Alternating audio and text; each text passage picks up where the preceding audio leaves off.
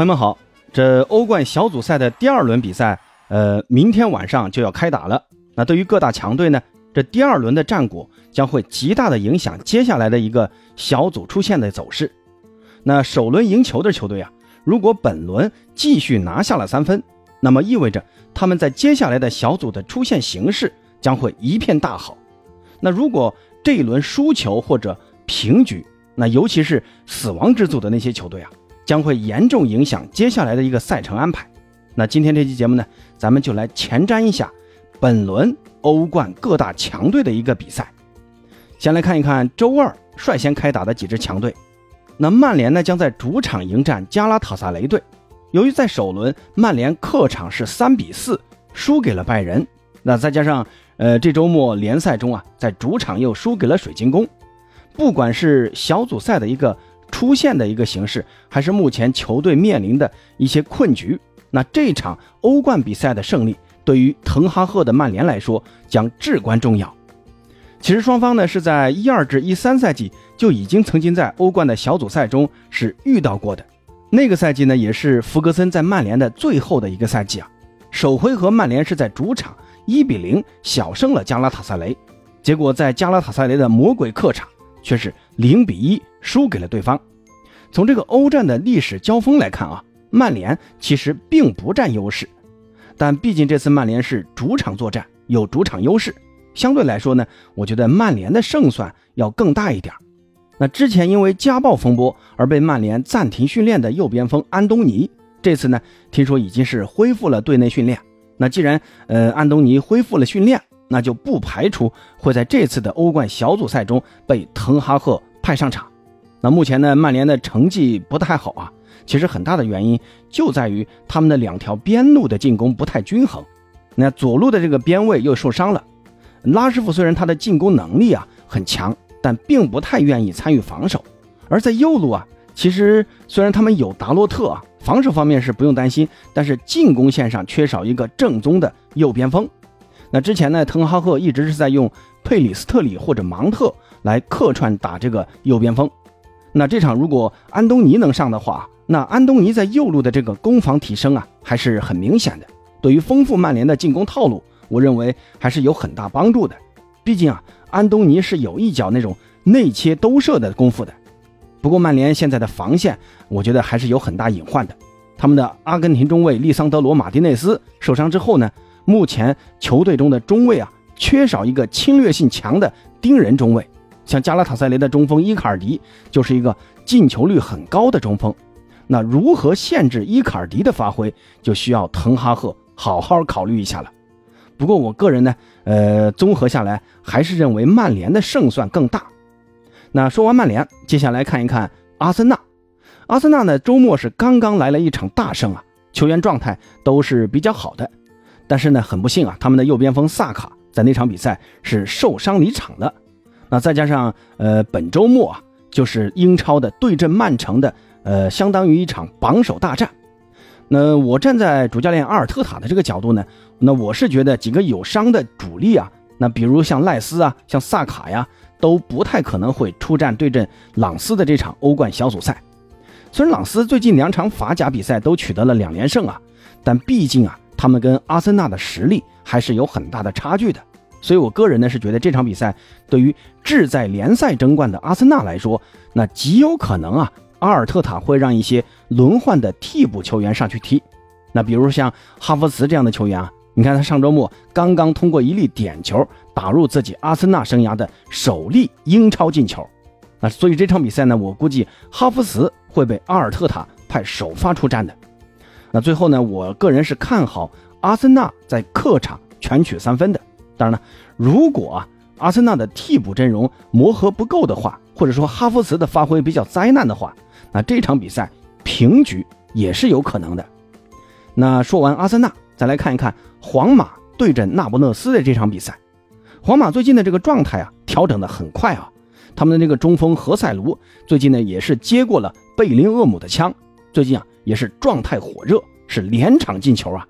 而摩迪呢，在上周末的联赛中。并没有出场，这个体能休息还是比较好的，这极有可能就是安切洛蒂为了这场欧冠重头戏做的一个伏笔和准备。那摩迪的这个能力啊是不容置疑的。这场欧冠呢，将是摩迪发挥他体能的最佳机会。但不幸的是啊，皇马的这条防线中，阿拉巴因为受伤将无法出场。在周末联赛中，他们用万金油纳乔去搭档吕迪格出任中卫，结果呢，纳乔因为一个鲁莽的蹬踏动作，导致最后吃到了红牌。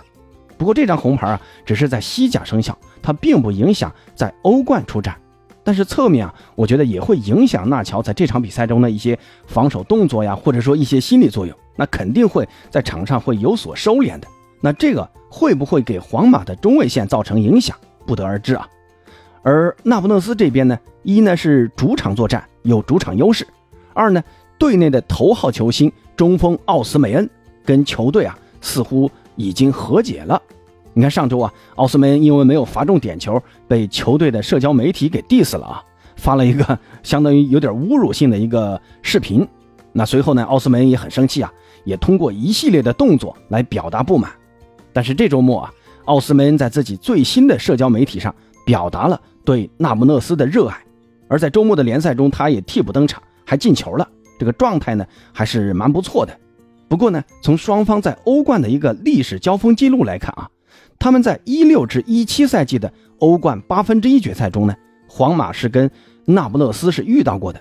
那两个回合，皇马都是以三比一的比分淘汰了那不勒斯，占据绝对优势啊。而且皇马的这套呃务实的体系啊，其实我觉得是蛮克制那不勒斯的这种传控打法的。所以呢，我个人是看好皇马在客场赢球的。那说完皇马，接下来看一看国米对阵本菲卡的比赛。这个周末呢，国米刚刚经历了一场轮换，那中锋老塔罗都没有进入首发，但替补登场的老塔罗最终在半个小时内完成了大四喜，这个进球状态是非常的出色啊！而且呢，就目前为止啊，他和小图拉姆之间的这个配合也是越来越娴熟。那小因扎吉的这套三五二的稳守反击的战术，我觉得对阵本菲卡这种主打边路进攻的传控体系的打法呢，我认为还是很占优势的。本菲卡它其实并不像萨索洛呀，或者说首轮打的那个皇家社会那样是一支粗野性的球队，他们其实呢更像一支技术型球队啊。那我觉得这就好办了啊，可以跟米兰德比那样，国米就可以让出球权，让本菲卡来主导进攻，国米呢稳固好后场的防守，让老塔罗和小图拉姆来伺机反击，那国米的获胜几率啊将会更大。其实上赛季双方在欧冠的四分之一决赛就遇到过，国米呢是一胜一平，最终淘汰了本菲卡。那这个赛季啊，实力是有增无减的国米，相信不会在主场让三分旁落的。至于接下来说拜仁呢，拜仁客场打哥本哈根这场比赛应该没什么悬念啊，八哥这里呢就不预测了啊，大家心里应该都有数的。接下来呢，那就是周四的比赛，马竞将在主场对阵费耶诺德。马竞呢，刚刚在联赛是完成了一个让二追三的大逆转。虽然他们的莫拉塔是红牌停赛了，但他们阵中还有格列兹曼和科雷亚。那这个科雷亚呀，不是上赛季在国米的那个不会进球的科雷亚，这个科雷亚叫安赫尔科雷亚，那也是阿根廷国家队的球员。在对阵加利斯的比赛中呢，这个安赫尔克雷亚是上演梅开二度。而在欧冠中啊，莫拉塔是可以正常出战的，所以呢，马竞啊。并不像他们在联赛中会受到那么大的影响，而且呢，像主力后腰科克很早呢就被西蒙尼给换下去休息了，包括像德保罗也只是踢了三十多分钟，这个体能啊还是保存的比较好的。那我猜呢，这个也是为了周中的这场欧冠比赛做的准备。虽然费耶诺德呢在荷甲联赛中状态不错，但是啊，面对马竞这种身体力量型的球队。荷甲这些走技术流的球队向来是占不了什么便宜的，我呢是看好马竞在主场获胜。